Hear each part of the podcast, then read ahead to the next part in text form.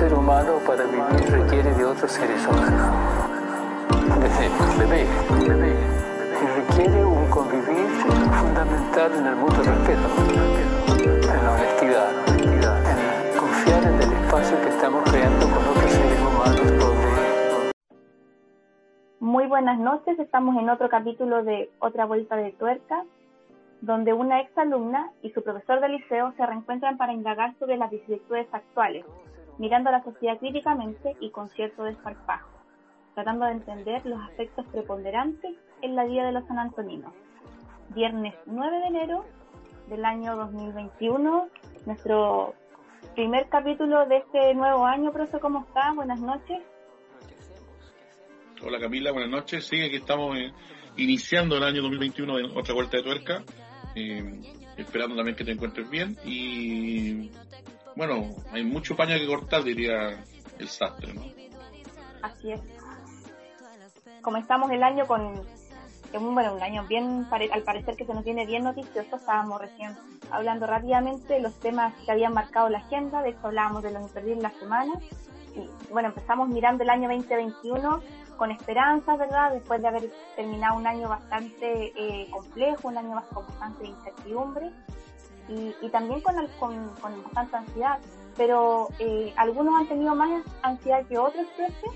Eh, porque empezamos este nuevo año, algunos alumnos rindiendo en la prueba de transición universitaria, que viene a reemplazar a, la, a la PCU, a la tan criticada PCU, pero la particularidad es que hubo un intento de ocupación que se registró el mismo día que comenzaba eh, a rendirse esta prueba de transición universitaria. Eh, un intento de ocupación, como le decía, de 10 dirigentes de la Asamblea de Estudiantes Secundarios, ASE, que intentaron ingresar al ministerio y que no lo lograron y fueron detenidos. A pesar de este intento de ocupación, la prueba de transición fue rendida, eh, fueron, fue rendida por 137 mil postulantes en 667 locales habilitados y se pudo rendir sin mayores incidentes, según el balance que hizo el Ministerio de Educación el día viernes, ¿verdad? Que era el día que terminaba el segundo grupo, porque hubo una división en función también de las pruebas que había que rendir.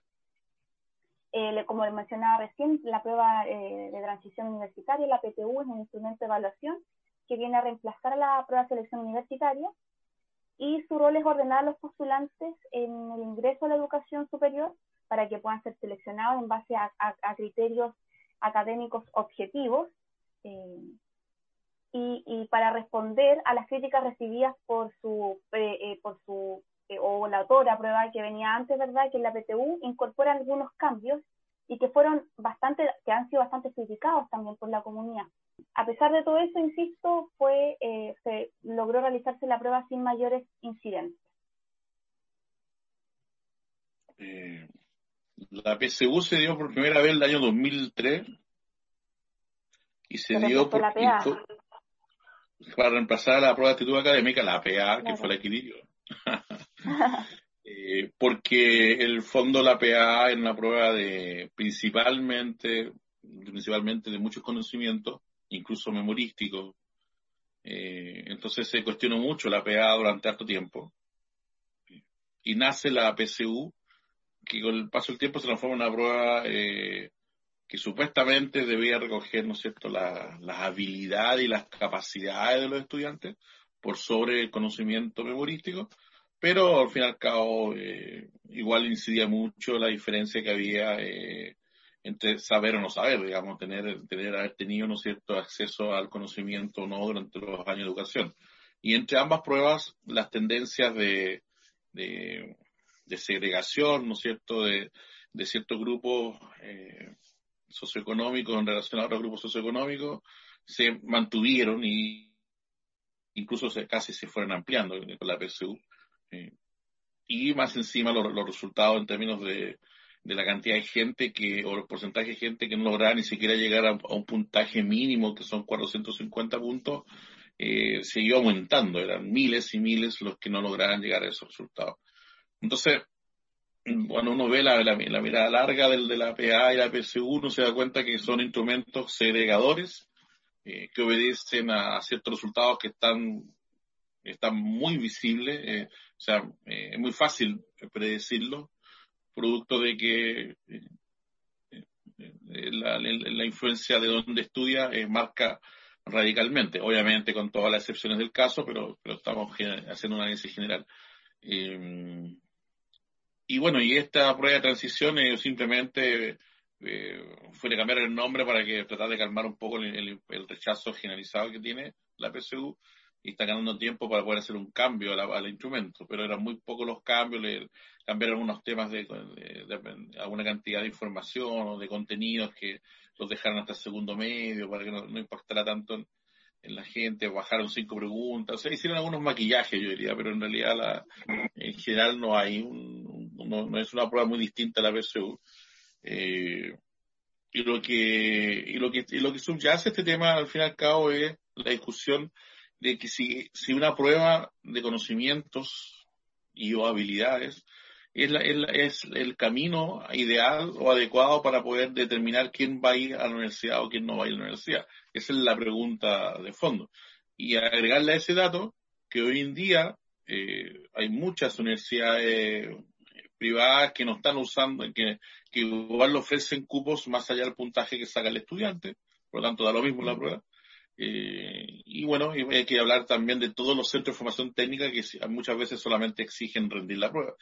Entonces, y muchas universidades eh, de las llamadas del Consejo Rector, universidades tradicionales o la mayor prestigio del país, que eran, por decirlo así, también están cada vez aumentando los cupos para estudiantes eh, que no entran por la vía de la, de la, de la prueba, sino entran por, por otro camino, ¿no es cierto? Muchas veces un, hay un trabajo previo, ¿no es cierto?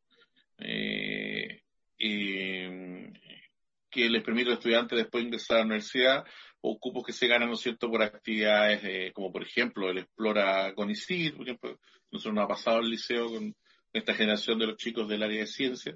Entonces, uno empieza a cuestionarse ya más, más, más radicalmente el tema, si efectivamente una prueba, ya, y de lo mismo cuál va a ser la sigla de la nueva prueba, porque no es como, eh, va, debe ser el, el, la determinante de quién ingresa y quién no ingresa a la universidad. Yo creo que eh, aquí estamos entrando un momento en, la evolución de, no sé, de la educación chilena y, que a lo mejor ya hay que pensar en otro camino. Digamos.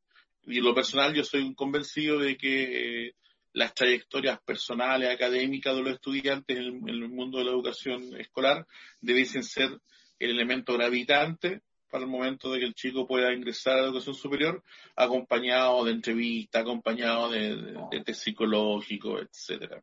Hay un montón de herramientas que se pueden aplicar ahí para determinar cierto la, las capacidades y los intereses que tengan los estudiantes para poder estudiar una carrera universitaria o educación superior eh, sería lo ideal, digamos, que los chicos tuviesen un currículum escolar, o sea, eh, y que en el fondo eso fuera sumándole puntaje para una posible carrera posterior, digamos, no sé, hay tantas cosas que se pueden hacer en ese sentido eh, de poder armar eh, una, una, forma de ingreso distinta, quizás no tan a los a, a lo, a lo norteamericanos, porque en norteamericano igual hay un, subyace un tema también de, de, de, ¿cómo se llama?, de segregación, porque obviamente y más allá de las capacidades, tienen que tener la plata para pagar, ¿cierto? Harvard o pagar Yale o pagar esas universidades de renombre porque no basta con tener la capacidad. Yo, yo estoy pensando en, otra figura, pero que puede tomar algunos elementos de, de, de, los, de, los, de los norteamericanos y que vale interesante esto del, del, de que cada chico en el fondo compite con consigo mismo para ganar un cupo, digamos, y no, no, no compite con los otros no sé cuántos miles que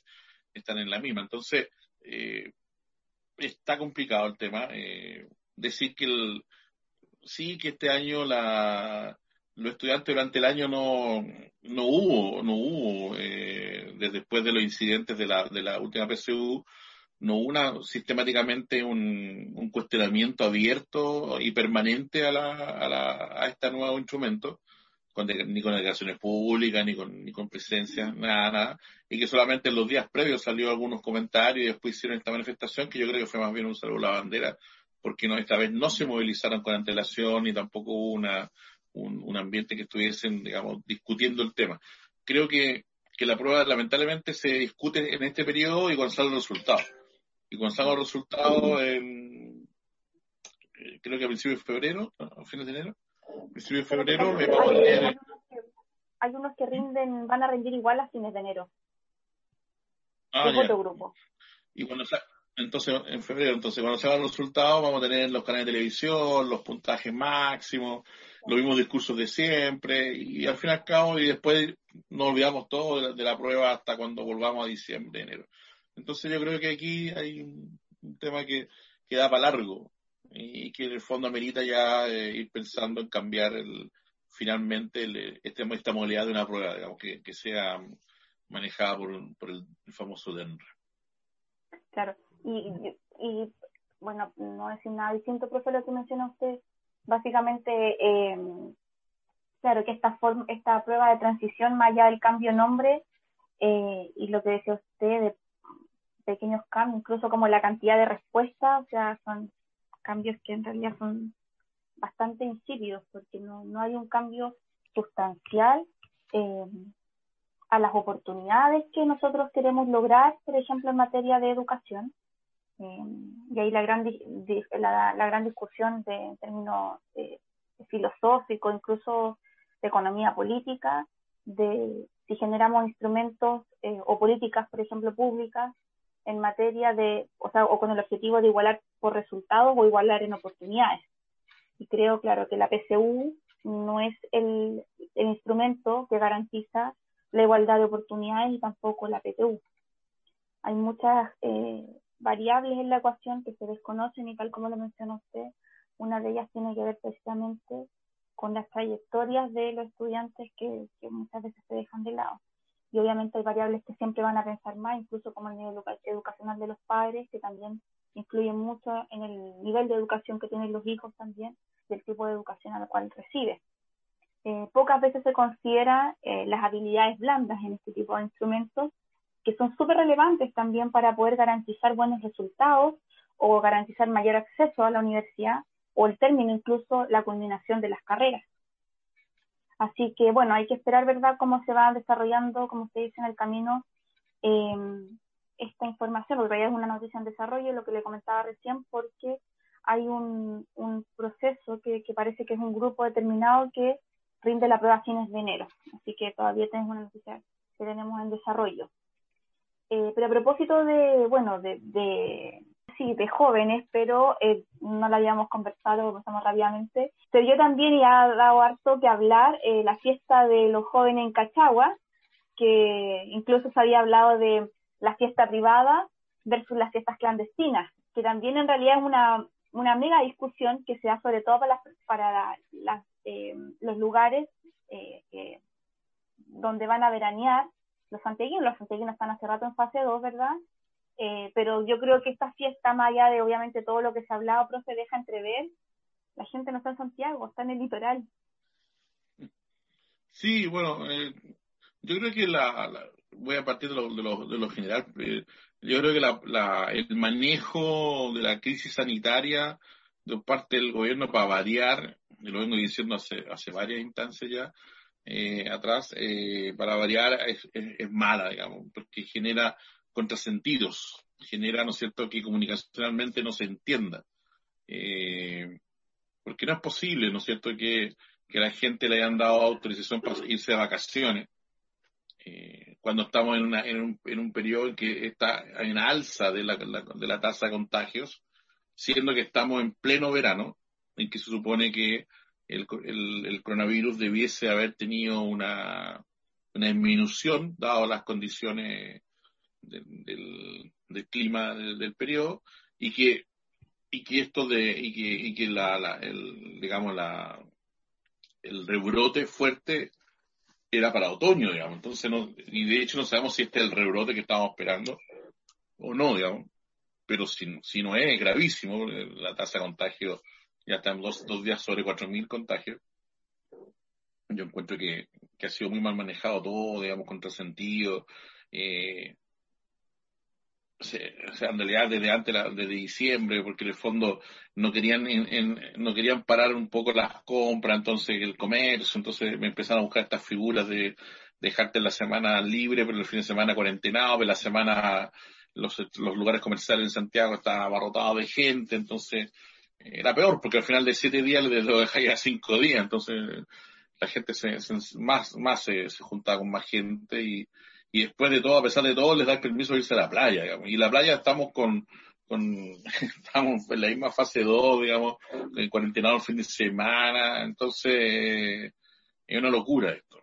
Y con medidas ridículas de que en la playa tienen que estar a, el grupo familiar a 5 metros del otro, o sea, 5 metros redondas, o sea, que, ¿qué playas tenemos que vamos? La gente se junta toda porque no, no hay espacio, entonces, eh, si tú das permiso para ir de vacaciones, por decirlo así, no, no, no esperes que la gente se va a comportar, digamos, eh, en forma muy, muy cuidadosa con respecto a, los contagios, porque la gente ya está aburrida de los encierros, está aburrida de todo este cuento, y obviamente se libera un poco, y bueno, y ahí las famosos carretes, fiestas, eh, ya más cuicos a nivel de Cachagua, como dicen algunos, o, más populares a nivel de Puente Alto, da lo mismo, porque al fin y al cabo lo que está pasando es exactamente lo mismo, digamos, que se contagios se están multiplicando eh, y, la, y, la, y lo peor de todo, lo más grave de todo es que la, la infraestructura hospitalaria está, estamos, estamos empezando a saturarla. Entonces, imagínate que no logramos, que no logre el, el Estado, digamos, el gobierno, en, en, en enero y febrero bajar y la, la, la tensión, ¿no es cierto?, de, disponer de más, de más, de más camas y de más ventiladores, eh, y lleguemos a otoño y, y, venga un rebote más potente, eh, va a quedar las cosas. Entonces, todo mal, todo mal. en el fondo, eh, yo sé que los, medios han festinado con el tema del, del carrete en Cachagua, le han dado duro a los, a los niños, hijos de papá, como dicen algunos, o a todos estos cuicos que están en esta fiesta. Eh, sí, eh, uno se puede burlar un rato, reírse, pero es igual de grave que lo que están haciendo los otros, los otros chicos en Puente Alto, en Ñuñoa, en, en, en San Juan, eh, hace dos semanas acá, no sé, también 250 personas en el San Antonio. Entonces, en el fondo, eh, se, se, está en Calama, entonces empezó a ver la noticia y ya es como común ya. Entonces, ya va a ser como parte del currículum juvenil, ¿no? a ver participado en una fiesta clandestina durante el COVID.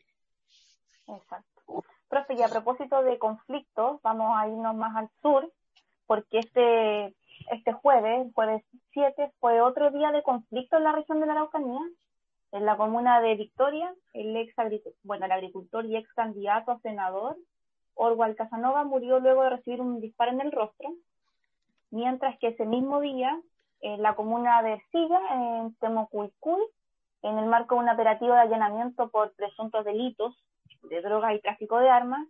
Eh, también murió por un impacto de bala el inspector de la PDI, Luis Morales, quien integraba un equipo de más de 850 funcionarios policiales que estaban, insisto, en, este operativo allanamiento por tráfico de drogas y de armas. Eh, bueno, además, a través de este mismo día, a través de redes sociales, trascendió que eh, la viuda y la hija del comunero mapuche asesinado en, noviembre del año 2018, fueron detenidas por eh, funcionarios policiales mientras se dirigían al tribunal para escuchar el veredicto eh, y la responsabilidad, por, supuesto, de la muerte de eh, Camilo Catillanca. Aquí, bueno, es una historia, es, parece que es una historia bastante conocida el tema de que todos los años tenemos un conflicto emblemático o alguna mm, vulneración de derechos o carencia de un Estado de Derecho en este, en este territorio. Una historia conocida. Tenemos los mismos actores, libretos parecidos, eh, tenemos un gobierno, ¿verdad?, que comunicacionalmente no está dando a entender o, eh, no, da respuestas correctas ni concretas. Y parece, insisto, que la historia se repite, es un conflicto que yo creo que no es un conflicto mapuche, sino que es un conflicto del Estado con el pueblo mapuche, es un conflicto cultural, es un conflicto geopolítico, es un conflicto de legitimidad eh, y, que va en el fondo más allá de, un problema que debe resolverse desde un orden público y delincuencial. Y creo, profe, bueno, a lo mejor usted me va a poder profundizar mejor el tema, pero creo que hay una mirada histórica a este conflicto que muchas veces no se atiende. No sé si me logro dar a entender, que, que es dejado de lado, ¿verdad? Y que donde es fundamental eh, esta mirada histórica para entender que el origen del conflicto tiene que ver con la tierra y que hemos sido incapaces como, como chilenos de poder darle esa mirada. Sí, bueno, la, las reivindicaciones de, los mapuches, digamos, eh, ese es el, el tema que tiene el Estado de Chile a futuro, digamos. O sea, se lo tiene hoy día y lo va a tener mañana y lo va a seguir teniendo. Es uno, de los grandes temas que tiene que enfrentar eh, y, que, de una otra forma lo, lo ha manejado muy mal los últimos 20 años, 25 años. Desde que el tema, ¿no es cierto?, eh, salió, digamos, y explotó con fuerza. No es que el tema se hace un cuarto de siglo, este tema tiene más de 100 años desde que a los mapuches se le, por medio de la fuerza, eh, a través de una ocupación que, fue una verdadera guerra del ejército chileno hacia la, a las comunidades mapuches, se le quitaron las tierras ancestrales. Ha pasado un siglo, pero el último cuarto siglo ha venido un, eh, digamos, la, respuesta de las comunidades mapuches de, exigir lo suyo, porque obviamente eh, eh, muchos mapuches jóvenes fueron educándose y se fueron preparando, ¿no es cierto?, para iniciar este, este, esto de las reivindicaciones. Y dentro de las comunidades mapuches existen también muchas tendencias. Hay gente que ha buscado el camino legal, el camino del derecho, hay gente que ha, buscado el camino de la política. Eh, por el lado de la cultura, hoy día tenemos cierto gente destacada en, la prensa, etcétera, pero también hay otros grupos que son más radicalizados que han, buscado, ¿no es cierto?, a través del enfrentamiento con, los representantes del Estado y también con los dueños, ¿no es cierto?, de las, de las tierras que ellos disputan. Este es un, tremendo conflicto que tiene muchas aristas y el Estado no ha sido capaz de enfrentarlo. Si esa es la, es la cuestión de fondo, eh, enfrentarlo me refiero con medidas que sean las adecuadas. O sea, si criminalizan la, la, la, la, protesta mapuche, en el fondo el Estado está tomando una mala decisión. Eh, y no pueden aplicar, no puede el Estado jugar con las, reglas del juego nuestras, de los Wincas, por eso lo sé. Eh, de decir, bueno, si usted, usted, quiere ocupar este, este, territorio, es un delito, propiedad privada, porque así no, no es la, la, la mapuche. Entonces, estamos tratando de de tomar decisiones como Estado a partir del, sistema normativo del Estado de Chile, ¿no es cierto? Eh, y lo que entendemos culturalmente como, como ¿no es cierto?, como tal, eh, a otra cultura que tiene otra mirada, ¿cierto?, de la naturaleza, de la vida, de, las normas. Entonces, obviamente, es, un diálogo de sordos. O sea. Entonces, aquí el Estado de Chile no ha sido capaz de levantar un plan que permita, ¿no es cierto?, eh, solucionar esta crisis. Esta crisis está latente y no se ven luces de, de, de señal el camino. Y la peor imagen, lo que se ve del día jueves, es a la hija del difunto Catillanca, ¿no es cierto?, de siete años, en manos de tres, cuatro de, funcionarios de la PDI, ¿no es cierto?, eh, siendo detenida, siendo arrastrada, siendo tirada al suelo, no sé. entonces, eh, y eso es lo que ve el mundo, digamos lo que es el mundo de, nosotros, digamos.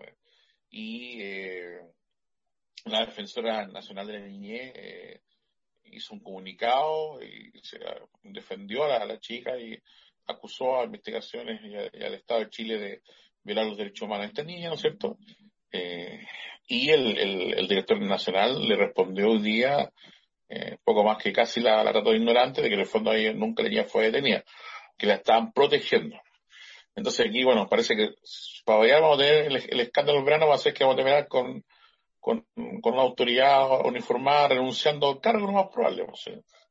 Entonces, un conflicto, un conflicto que va a seguir, va a seguir Camilo, va a seguir teniendo su, su desarrollo mientras el Estado de Chile no sea capaz de, de sentarse en la mesa y de con todos los actores involucrados levantar una propuesta que busque una solución que no es a corto plazo, es a mediano y largo plazo, pero iniciar ese camino. Mientras tanto, no va a ser posible. Hoy día Huenchumilla hizo, el Senado Huenchumilla hizo unas declaraciones al respecto también. Y donde obviamente yo voy a tomar las palabras de él, pero él señala de que en el fondo eh, es muy mala, muy mala decisión ir a, hacer eso, el allanamiento, ¿no es cierto?, en, en, la, ahí en el silla, ¿no es cierto?, justo el día del, en que se está haciendo el juicio al asesino de, de eh, ¿Lo leyó, en el, ¿Lo leyó en el mostrador, profe? Porque yo leí en una, en una columna en el mostrador muy buena, claro, que lo mismo que dice usted, que es una falta de respeto, o sea, para todo el pueblo mapuche, que en, un, en una fecha que, que, es muy importante, falleció un, comunero, eh, se haga este allanamiento que dice que evidentemente eh, hay una mirada política también de este allanamiento, porque es obvio que los actores políticos estaban al tanto de esta situación. Y que, claro, que él dice que cada vez que hay una elección presidencial dentro eh, de las eh, propuestas, por así decirlo, siempre hay algo que tiene que ver con la Araucanía, pero que en más de 20 años no se ha hecho nada, todo lo contrario. Y me llama también la, la, atención, profe, de que, bueno, porque uno, la, la, Araucanía, en el fondo, en la región, la Araucanía, no, el conflicto no es, no se despliega de igual manera en el territorio. Y, y, me llama la, la atención de que por eso le decía recién que como que parece que siempre, o sea que es como el, libreto es muy parecido, pero cambian los actores en el fondo. Es como que donde están estos allanamientos, estos allanamientos estas intervenciones, eh, siempre se, se, hace muy manifiesta la ausencia del gobierno y del Estado en estos territorios. Sin embargo, hay una fuerte presencia paramilitar, como que en el fondo carecen de, servicios estatales, por así decirlo, pero lo que tienen a cambio siempre tiene esta mirada em, de seguridad pública, eh, muy violenta, y, es como lo que, lo que decía usted recién, como esta mala estrategia, esta como estrategia confusa de que tú haces algo pero demuestras otra cosa. Mm, mm, desconozco si será propio de este gobierno de derecha, pero es muy raro que en el fondo los privemos de beneficios sociales, pero estemos presentes a través de las armas y entonces, no sé, me parece ahí un poco extraño. Y que por lo demás tengamos y estén muy presentes privados, ¿verdad? A través de las forestales. Es como muy raro. Siempre hay intereses económicos. Si las tierras que están en disputa no, no tuviesen un valor económico, no, no habría conflicto. Exacto. Eh, bueno, profe, pasando a otro tema, eh, estamos ya a 9 a 9 de enero y eh, el, plazo, el, plazo para la inscripción de las votaciones que teníamos en abril se cierra ahora el 11. Sin embargo, eh, han sido, van a ser numerosas como voluminosas las papeletas de la jornada de votación del próximo 11 de abril por la cantidad de elecciones simultáneas que van a haber y la eh, elección de candidatos.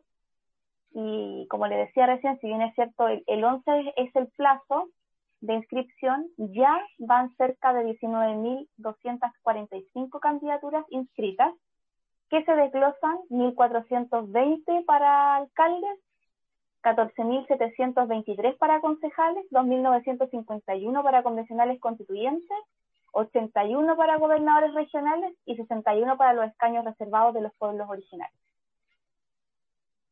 Así que vamos a tener un gran trabajo de aquí a abril.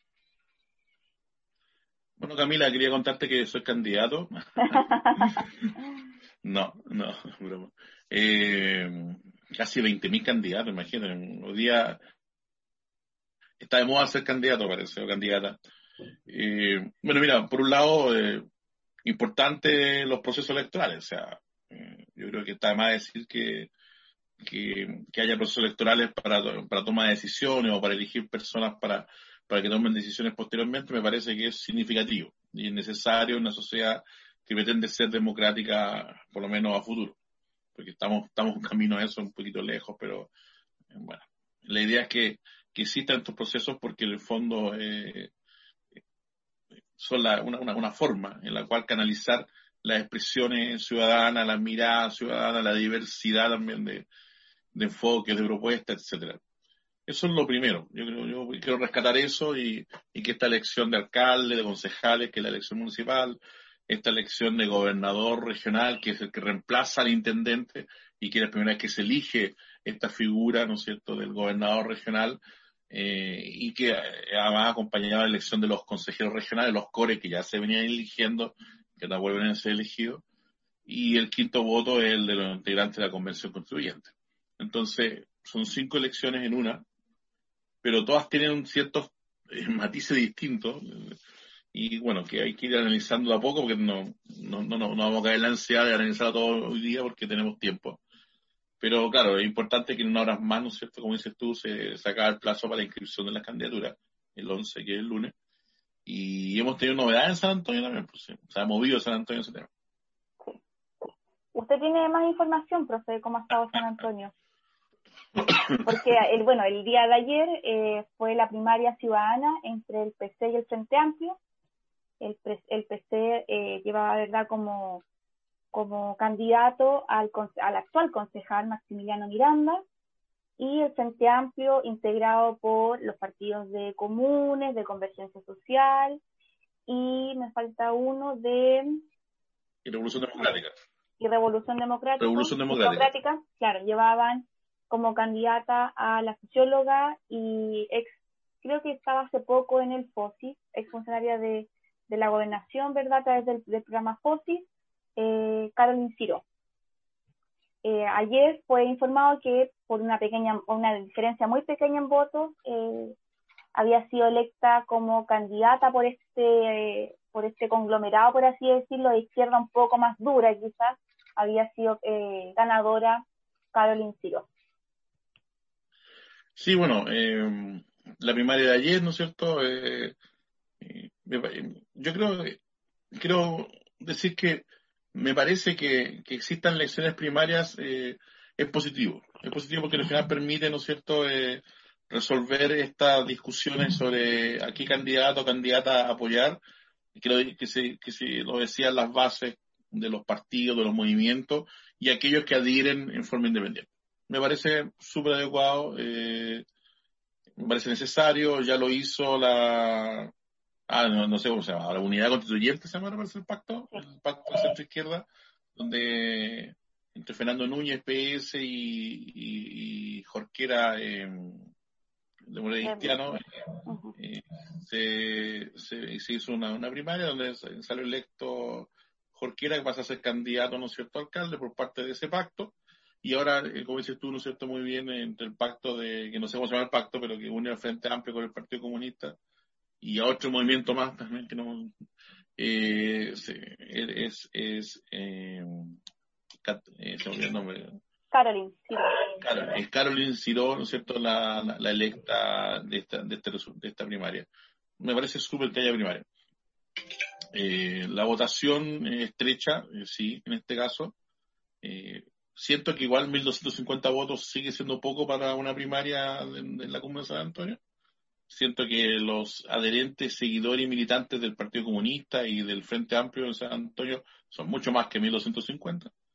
Eh, creo que eh, en parte también responsabilidad de los, del mismo, de los mismos participantes, digamos, de, la, la, participación en términos de que no hubo mucha campaña, no hubo mucha, no, no, no, no se habló mucho de esto, muy poco los días previos. Eh, faltó en, en, Canal 2 un foro, eh, en, las dos primarias, faltó que hubiese habido un foro eh, eh, con los candidatos, los precandidatos, quizás antes un foro con los con todos estos precandidatos, ¿no es cierto?, para, para conocerlos. faltó entre los dos candidatos ahora, ¿no es cierto?, de esta primaria también un, un, un espacio público donde la gente pudiese ver el intercambio de ideas.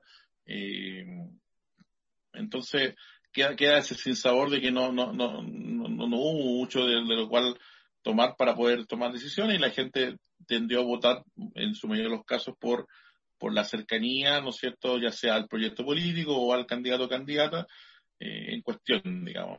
Eh, deja dudas la participación, obviamente que en, la elección municipal va a haber mucha más gente votando por, eh, por Carolyn Ciro, obviamente, que las 1250 y, y, y por porque también va a haber más gente votando en la elección. Pero, pero yo creo que, que igual las primarias deben ser aprovechadas, no solo para, para el efecto que se busca, que es elegir a una persona eh, y, y, que no vayan todas a la elección final, porque obviamente eso, eso perjudica, porque divide mucho los votos. Pero no solamente debe ser la primaria para eso, la primaria también debe ser la oportunidad donde la, también podamos tener la posibilidad de ver las propuestas programáticas.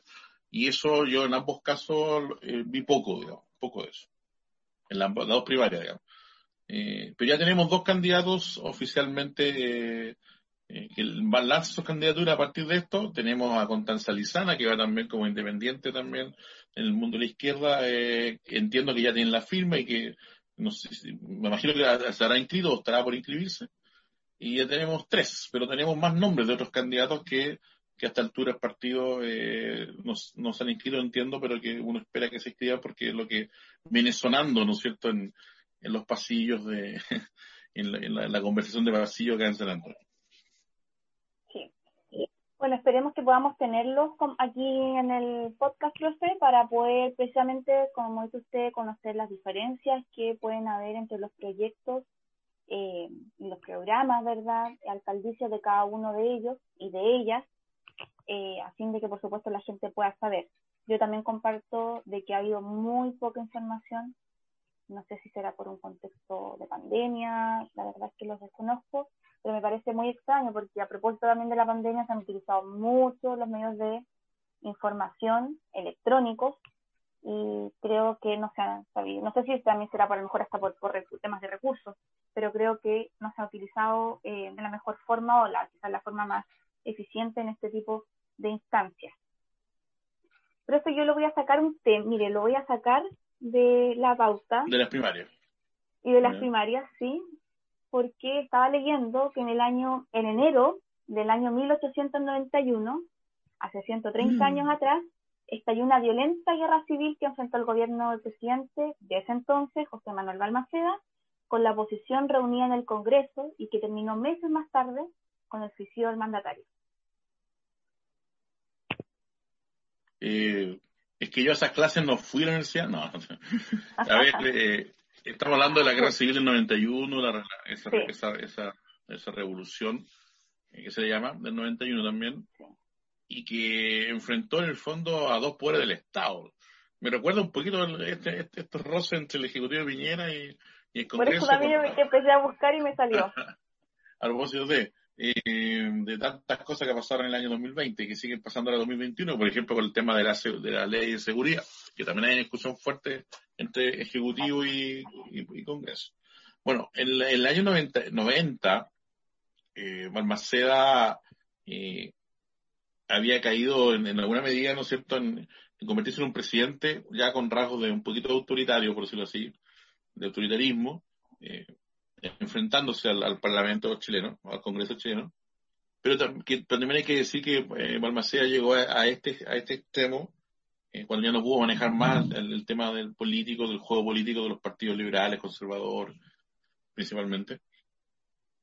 Eh, porque en el fondo el gobierno de Balmaceda lo que intenta es estatizar ciertos recursos que están en manos de privados, privados que ni siquiera eran chilenos eran principalmente capitales ingleses y en alguna medida alemanes. Y me, refiero a la propiedad del salitre, que era una fuente de ingreso impresionante, de riqueza en esos años, y también a, la, a la existencia de los ferrocarriles en el norte de Chile principalmente. Entonces, el gobierno de Piñera, lo el gobierno, de, de Balmaceda, lo que, José Manuel Balmaceda, lo que busca es estatizar digamos, nacionalizar el recurso salitre eh, para explotarlo, para aumentar los ingresos del fisco y para iniciar un plan de modernización del país, donde estaba considerado la construcción de puertos, de mejores caminos, de puentes, de más vías férreas y de industrias. De hecho, el viaducto del Mayeco, en el sur de Chile, es una obra de ingeniería espectacular, eh, que todavía está ahí, a pesar de los terremotos y todo, los maremotos y todas las cosas que han pasado, eh, es una de esas, de esas obras que Balmaceda aspiraba a, en el país desarrollar. Ese era, ese era el tema. Ahora, Balmaceda no era un militante del Partido Comunista y nada parecido, no era un socialista y nada de eso, era un tipo aristocrático y todo lo demás, pero él tenía una mirada del futuro en términos de que eh, él sentía de que si Chile no, se, no avanzaba hacia una fase de industrialización dentro de este modelo capitalista, no íbamos a quedar rezagados y que en el fondo el salir tenía que estar en manos de Chile. Ese es el tema de fondo y no y tenía absolutamente toda la razón. Toda la razón. Y bueno, y viene la reacción. Entonces, eh, cuando Balmaceda empieza a presionar para esto y tiene el rechazo abierto de la clase política que controla el, Congreso, que está financiada por capital británico, no, no sé si le suena eso al, presente, y que a la vez eh, eh, empiezan a, ponerle cortapisas. Y uno de los temas delicados es la ley de presupuesto. Para todo gobierno, siempre la ley de presupuesto es complicada porque es una ley que se, debe aprobar año tras año, no, se, puede aprobar la ley de presupuesto por, un gobierno completo, o sea, año tras año, Hace poco también la Casa aprobó, ¿no es cierto? Y también con hartos tiradas flojas. Con la salvedad que hoy en día, eh, si no se logra aprobar la ley de presupuesto, al final se mantiene se mantiene y entra en vigencia la, ley eh, actual, digamos. O sea, eh, no, no hay drama, digamos. O sea, sí hay drama porque en el fondo hay muchas cosas que solucionar, pero en el fondo no hay un problema constitucional. Por eso siempre la oposición tiende a, a hacer el gallito con el, el, gobierno, pero al fin y al cabo terminan por llegar a un acuerdo porque en el fondo eh, hay que aprobarla. En cambio, en el 1890 no había un camino constitucional al respecto y, el, Congreso rechaza la ley de presupuesto y deja a Balmaceda sin posibilidad de gobernar, porque tú no puedes disponer de un peso de, a partir del 1 de enero del 91 por no tener, obviamente, eh, aprobado el presupuesto. Entonces, Balmaceda igual da, eh, decide utilizar la, ley de 1890 y con eso da un paso hacia la inconstitucionalidad, que fue lo que le sacaron cara al Congreso y por eso el Congreso se, paró en armas y se, se declaró, ¿no cierto?, en rebeldía y acusó a Almacea, ¿no es cierto?, de estar violando la Constitución y todo lo demás.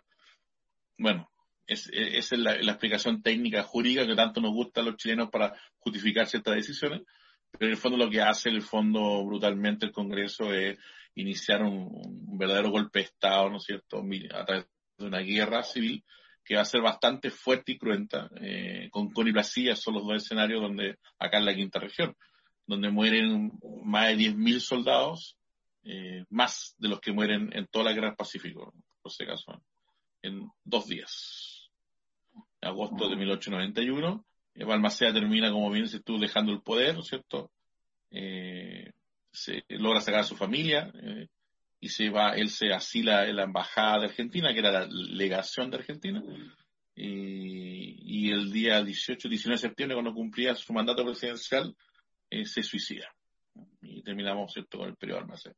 Es bastante duro el tema porque al fin y al cabo la oligarquía chilena siguió utilizando salitre para beneficio de los capitales eh, extranjeros, eh, para beneficio de ellos mismos. Por eso vemos que la vida que se dieron, ¿no es cierto?, y los palacetes y todas las cosas que construyeron, pero que en realidad atrasaron mucho la modernización de Chile al no darse cuenta, no tener esa mirada de estadista que tuvo en su momento eh, Balmaceda. Y esa fue la clase de historia. de un día sábado en pandemia. claro, eh, me hiciste viajar a ese, periodo de la historia de Chile que es duro, digamos. Eh, Aníbal Pinto Chile un caso de desarrollo frustrado, un libro de 1970. Es buenísimo porque abarca todo, explica todo esto con lujo de detalle, con cifras cuantitativas. Y también está el emblemático libro de Nan Ramírez Necochea, eh, Chile, eh, Balmaceda y la contra o la contrarrevolución. Balmaceda y la contrarrevolución de 1981. Eso que también es un, libro emblemático, el, eh, el, segundo un historiador eh, marxista, eh, quien va hacia, hacia el tema económico y, de evidencia, ¿no es cierto?, que los intereses económicos que habían en contra del gobierno de Almacea, sin, sin defender mucho a Almacea, porque Almacea no era un tipo de izquierda, obviamente, y Aníbal Pinto es un sociólogo, parece, si me equivoco, el papá de la Malucha Pinto, todo esto. Bueno, falleció obviamente el caballero, pero un gran aporte en esos años a Daniel Pinto y, y tiene ese libro que es bien interesante, bien interesante. Hay un par de trabajos que, para aquellos que quieran eh, indagar y leer más al respecto de este, de ese periodo que es bastante álgido eh, en la historia de Chile, iniciando o terminando el siglo XIX. Claro y que bueno, me parece muy distinto a lo que pasa, como decía usted, a lo que está pasando hoy día. Claro, y, un ejemplo claro de eso es precisamente este gobierno, donde eh, muchas eh, discusiones se han llevado a cabo precisamente por la acción del Congreso más que la agenda política del presidente y, su coalición precisamente. Y un ejemplo de ello obviamente eh, tiene que ver con la AFP, incluso con el tema de la constitución, que si bien es cierto hay algo importante que tiene que ver los movimientos sociales, el estallido social, etcétera, etcétera, pero en el fondo el poder que, que, toma y las, las facultades, eh, el poder en realidad que toma el Congreso por sobre las facultades que tiene el mismo. Mm. No había una Pamela Giles, pero... claro. Y un tribunal constitucional. Y bueno, y lo que decía usted en materia presupuestaria también hoy día eh, es, mucho más normal el tema de la ley de presupuesto, o sea, usted, en caso de que no, no, no se apruebe eh, por parte de, del Congreso, se despacha lo que presenta el presidente al Congreso. Pero sí o sí tiene que haber un presupuesto vigente para eh, el, año presupuestario, de hecho. Sí, no, obviamente están modernizando las leyes, digamos. Exacto. Pero preocupante, preocupante todavía que tengamos capital extranjero en el cobre, que el litio esté en manos de privados. Eh, sí. Hoy día no estamos esperando de industrializar el país, ya eso, ya eso ya fue en su momento, pero hoy día, por ejemplo, Chile no, no, ha sido capaz de diversificar las exportaciones, de hacer inversiones en, el desarrollo científico tecnológico que nos permita eh, poder eh, tener que crear en el fondo eh, eh, productos que tengan que ver con esta área que nos haga más autónomos a nivel mundial y nos permita crecer de alguna forma. Chile es un país muy chico, con poca población, como para pensar que vamos a estar siempre con las materias primas extractivas, ¿no es cierto?, viviendo y, y hace falta, eh, yo creo que el gran desafío del siglo XXI en, en esta materia, eh, si bien el Estado tiene un problema grave que es el tema de la de reivindicación mapuche, tiene un enorme déficit que el desafío es cómo eh, Chile puede avanzar científica y tecnológicamente en las próximas décadas. El tema de la vacuna y la pandemia lo dejan en evidencia. Eh, y tantas cosas más, digamos. O sea, mm. dejan en evidencia el tema del, de la conectividad, ¿no es cierto? Se, se, acá en Chile hace como dos décadas también se viene hablando de que en Chile tenemos no sé cuántos televisores por casa, después mm. cuántos teléfonos, cuántos celulares por persona, poco más que la conectividad completa y cuando tenemos que hacer clases remotas eh, o, y vivir a través de, la, de lo remoto, creo las cosas, porque no éramos tan, tan no era tal, tal conectividad y porque también hay un negociado muy fuerte ahí también de la empresa con respecto al internet y todo ese cuento. Entonces, eh, en educación, ¿para qué decirlo, digamos? Eh, eh, si tú quieres tener buen internet, no tienes que ir al colegio, no tienes que estar en tu casa. Entonces, eso, eso no puede seguir pasando. Eso debe ser mejorado eh, y el Estado tiene ahí una falta, pero una falta gravísima. Y toda la cosa de la ciencia, de la tecnología. Eh, discutimos el tema el año pasado del, del, digamos, la suspensión de las becas de los, de los doctorados, magíster extranjeros. Entonces, hay tantas cosas que están haciendo mal en Chile y que, no, y que hablan del, de, la falta, para variar de la falta de la mirada al futuro, digamos. Yo, eso es lo que admiro de Almaceda sin compartir eh, algunas otras cosas de él. Eh, admiro esa capacidad que tiene del, que tuvo de la mirada al futuro, digamos, en términos de que no, no está errado en eso, digamos. Eh, no entendió de que él tenía que él debió haber hecho algunas acciones políticas que le hubiese permitido tener el apoyo más político y más social, por ejemplo, el mundo obrero. Él, no, salió del mundo obrero. Cuando el mundo obrero era, podía ser un beneficiado de las, políticas de Almacea. Y al contrario, los obreros terminan peleando en contra del, gobierno de Almacea porque fueron enrolados por el ejército del Parlamento. Muchos, muchos obreros al salir terminan muriendo con Connie. Bueno, profe, agradecemos su tiempo como entrevistado. Matamos dos pájaros de un tiro, ¿ves? Ahora es importante, profe, eh, mencionar que, llama la atención que esta eh, politización del ejército y, a su vez militarización de, de, la política ha sido parte importante no solo de la historia de nuestro país, sino también de la historia a nivel mundial. Yo me voy a, no me voy a no quedar con... No hablamos de no hablamos No hablamos Pero podemos hablar la otra semana porque todavía falta... falta sí, porque también es una noticia en desarrollo. Sí, sí, yo creo que sí. Así como va Donald Trump con su... Incluso estaba viendo, viendo que le cerraron hasta la cuenta en Twitter. Así que tiene para rato todavía. Y el 20 de enero es el, el como el cambio de mando también, entonces tenemos tiempo. Hasta ahí, ahí se acaba el show, se supone, ¿no? Estamos a 10 días. Una, semana una, una semana y algo. Sí, todavía de show. Qué impresionante, ¿eh? Bueno. Ya, profe, lo dejo. Que esté muy bien. Y nos vemos la próxima semana en otra vuelta de tuerca.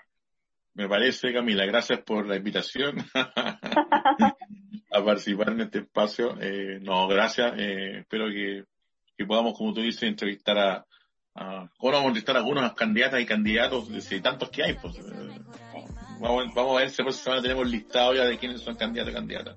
A todo lo que hemos mencionado acá en, la provincia y la comuna de San Antonio. Así es. Ya, profe, que esté bien. Saludos por la casa. Nos vemos. Chao. El ser humano piensa que es el mejor animal, es el mejor en destrozar toda su hábitat. Lo único importante es el dinero, destruyen bosques, llenan ríos de veneno. Es más fácil vivir haciéndote ciego, pensar que estos problemas a ti son ajenos. Ya era hora de que todos despertemos, que queda poco para que el mundo levantemos.